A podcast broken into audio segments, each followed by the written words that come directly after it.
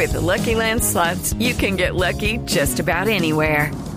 This is your captain speaking. Uh, we've got clear runway and the weather's fine, but we're just going to circle up here a while and uh, get lucky. No, no, nothing like that. It's just these cash prizes add up quick. So I suggest you sit back, keep your tray table upright, and start getting lucky. Play for free at LuckyLandSlots.com. Are you feeling lucky? No purchase necessary. Void where prohibited by law. 18 plus terms and conditions apply. See website for details. Que estuvo presente ayer cuando el gobierno les presentó por primera vez en público esta reforma tributaria. Doctor Domínguez, buenos días. Muy buenos días, Néstor. En efecto, ayer tuvimos una, una reunión del Consejo Genial con el Ministerio de Hacienda, en cabeza del propio ministro, el doctor Alberto Carrasquilla, los viceministros Londoño y Zárate, eh, donde efectivamente se se presentaron algunos elementos que contendría esta reforma. ¿Y qué elementos presentó el gobierno, doctor Domínguez, que le haya sorprendido, que le haya parecido el grueso, el corazón de la tributaria? Hay un asunto que es llamativo de todo esto, es que efectivamente eh, enmarca dentro de unas condiciones excepcionales que tiene el país, que es el tema de la pandemia. Ha habido un gasto extraordinario que ha generado la pandemia, un gasto extraordinario que ha implicado transferencias para subsidiar el, empleo. Eh, y ese gasto extraordinario, pues obviamente, frente a unos ingresos menores, implica una desfinanciación fiscal que en el medio puede ser eh, compleja para el país. Entonces lo que, lo que se está planteando allí es buscar la manera de recaudar unos ingresos en, para lograr mantener ese gasto social que a su turno es importante porque porque de alguna manera está eh, implicando eh, para el para el bolsillo de muchos colombianos que no tienen empleo que no tienen o están en niveles de pobreza pues poder tener, eh, conservar esos, esas... Pero no solo, doctor Domínguez, no solo es financiar el gasto social, porque la primera presentación, la primera diapositiva de las 18, la que usted vio ayer, dice recaudar 25.4 billones de pesos. De esos son 10 para gasto social de esos programas y 15 para la deuda que ha contraído el gobierno, eso que llaman déficit fiscal los economistas. ¿Ese argumento a usted le parece que se justifica? ¿Ustedes, los gremios, tienen de momento, doctor Domínguez, la intención de apoyar esta reforma tributaria? Nosotros estamos expectantes de, de conocer el texto. Ustedes mencionaban ahora que el texto no está listo. A nosotros no se nos ha presentado el texto de la redacción de la, del proyecto de reforma eh, artículo por artículo y lo que ayer pues se planteó en esa reunión es que efectivamente nos gustaría conocerlo para poder pronunciarnos eh, en cada uno de los elementos que traiga eh, la reforma. Doctor, de esos 25,4 billones de pesos de los que le acaba de mencionar Néstor, cuando miramos de dónde viene esa plata, hay un cuadrito en esa presentación que dice, mire, 10,5 billones de pesos vienen de cambios en el IVA. 16,8 billones de pesos de modificaciones en los impuestos a personas naturales y solo 3 billones de pesos vendría por cambios en los impuestos a personas jurídicas, es decir, a las empresas. Es decir, que la gran mayoría de, de todos estos recursos saldrán del bolsillo de los colombianos. ¿Esto no le preocupa a usted que termine golpeando esta situación a, las clases medias, a los colombianos, al consumo y al final termine golpeando a las empresas y a la reactivación económica del país?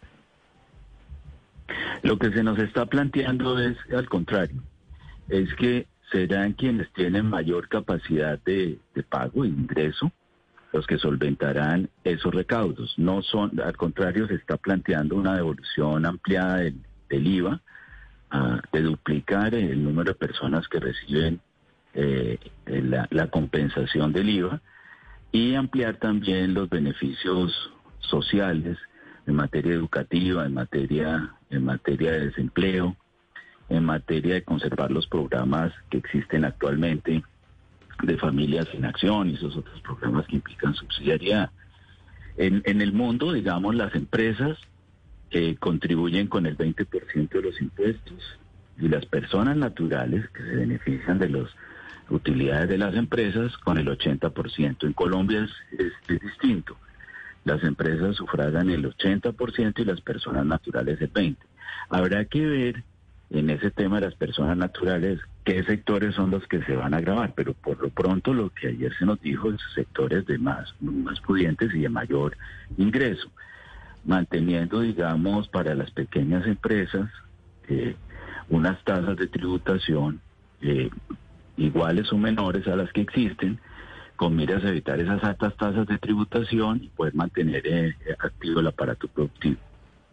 Doctor Domínguez, en cuanto al IVA, y hay un tema que importa mucho a las empresas, me decían ayer en Hacienda que también están, además de pensando en mover bienes exentos a excluidos, también que los insumos para la producción de alimentos pasen a excluidos, es decir, maíz importado que pagaba el 19%, semillas, fertilizantes, abonos, empaques, agroquímicos y todo eso que pasaba que pagaba 19% de IVA pasaría ahora a excluido, es decir, a no pagar IVA. Eso con la idea que tiene el gobierno por lo menos es para que no se aumenten al final los precios de los productos, de los bienes, de los alimentos y no se afecten las cadenas. ¿Usted qué piensa de ese movimiento que por ahora ahora no aparece en la presentación de PowerPoint que le hicieron ayer, pero que me dicen en Hacienda iría en la ponencia. Ese tema, ese tema del IVA es un tema muy sensible. En principio lo que lo que se nos dijo es que continuarían excluidos los bienes que hacen parte de la canasta familiar y que se trataría de buscar eh, llegar a, a, un promedio o aproximarse al promedio de los bienes que en América Latina pagan IVA bienes y servicios. No sabemos en este momento, fuera de los bienes excluidos que de la canasta familiar, cuáles son esos otros bienes que se grabarían. La idea es que las cadenas productivas, que mm, porque porque de nada vale eh, que quede exento el producto final sin desgravar toda la, la cadena que es la que termina incrementando el precio del producto final. Entonces, este tema que al cual usted se refiere, pues el maíz que no se produce en Colombia, que es importado, efectivamente es un bien transversal que hace parte de múltiples cadenas. Entonces, habrá que mirar caso por caso qué impacto tiene eh, excluir, excluir eh, eh, bienes del pago de IVA y al mismo tiempo ver cuáles pasarían de excluidos a, agravados, pero, pero ese, ese, ese elemento que es taxativo, es decir, es producto por producto, servicio por servicio, eh, pues no lo, no lo conocemos y, y hay que mirarlo en su contexto. Eh, doctor Domínguez, con excepción de esto que nos acaba de hablar de los bienes exentos de IVA en la cadena de producción, ¿qué definitivamente de lo que le presentaron al Consejo Gremial sobre la reforma tributaria, con qué definitivamente ustedes no estarían de acuerdo? Pues eh, hay un tema muy grueso que es el tema del IVA, que digamos donde hubo, voces de algunos sectores eh, muy importantes y calificadas, en el sentido de que es muy importante determinar cómo, cómo queda el tratamiento del IVA efectivamente para no, para no uh, impactar eh, fundamentalmente el consumo. Pero sí hay que entender que, que la tributación no es un asunto que puede seguir gravitando sobre unos pocos, eh, porque eso sí le puede hacer mucho daño a esta reactivación eh, que se está empezando a, columbrar y que este año pues aspira a que crezca la economía un 5%. Nuestra principal preocupación es la conservación del empleo y por eso pues el, el gobierno no tiene muchos márgenes para recaudar más que de las personas naturales, las personas jurídicas o impuestos indirectos como el IVA. Entonces, lo que, lo que está planteado allí es que las personas jurídicas se respetará, eh, se, respetarán los regímenes de mantener bajas las tributaciones para hacer competitivas a las empresas. En personas naturales, que sean las personas puedan, que tengan más ingresos, puedan contribuir más hay un tema de ilusión y de evasión que está planteado en la reforma que puede implicar alrededor de 10 billones de pesos los instrumentos de ataque a la ilusión y a la evasión. y hay un tema del congelamiento del gasto público que también se planteó en la reunión y que se nos dijo que se mantendría el gasto público eh, congelado, eh, congelado, mm, Doctor, solamente ajustado por, IPC. doctor Domínguez, ¿el gobierno les informó a ustedes que planea ponerle IVA de 19% a la gasolina, a los combustibles? No, no, o sea, hasta donde recuerdo, en, en especial el tema de los combustibles no, eh, y, y menos de uno de los bienes no está no está planteado.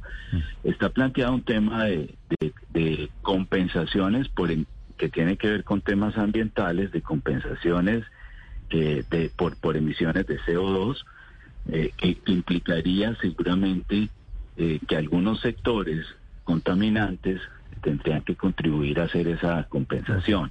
Pero no, no, no en, concreto de la gasolina no tengo. Bueno, es que es que el gobierno preciso. hábilmente, habilidosamente está diciendo que no va a subir a los insumos básicos de la canasta familiar, pero está pensando ponerle IVA de 19% a los combustibles. Y el gobierno dice que no va a grabar productos de la canasta familiar, pero la reforma tributaria viene con IVA de 19% a la sal. ¿La sal no es alimento básico de la canasta familiar, eh, Paola?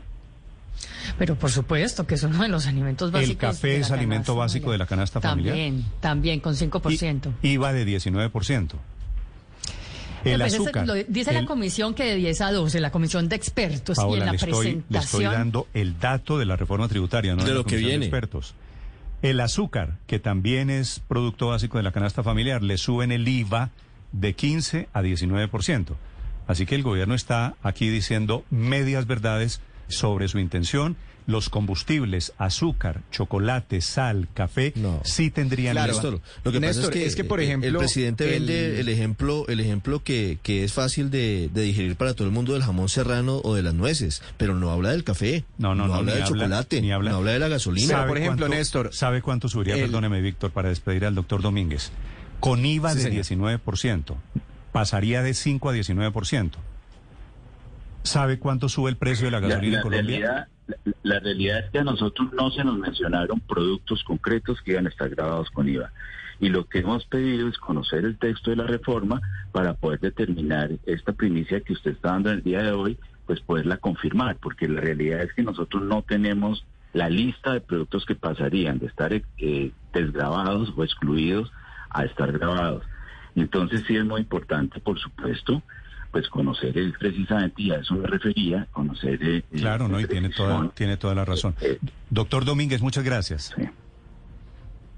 A ustedes muy amables. With the Lucky Land slots, you can get lucky just about anywhere. This is your captain speaking. Uh, we've got clear runway and the weather's fine, but we're just going to circle up here a while and uh, get lucky. No, no, nothing like that. It's just these cash prizes add up quick. So I suggest you sit back, keep your tray table upright, and start getting lucky. Play for free at LuckyLandSlots.com. Are you feeling lucky? No purchase necessary. Void where prohibited by law. 18 plus terms and conditions apply. See website for details.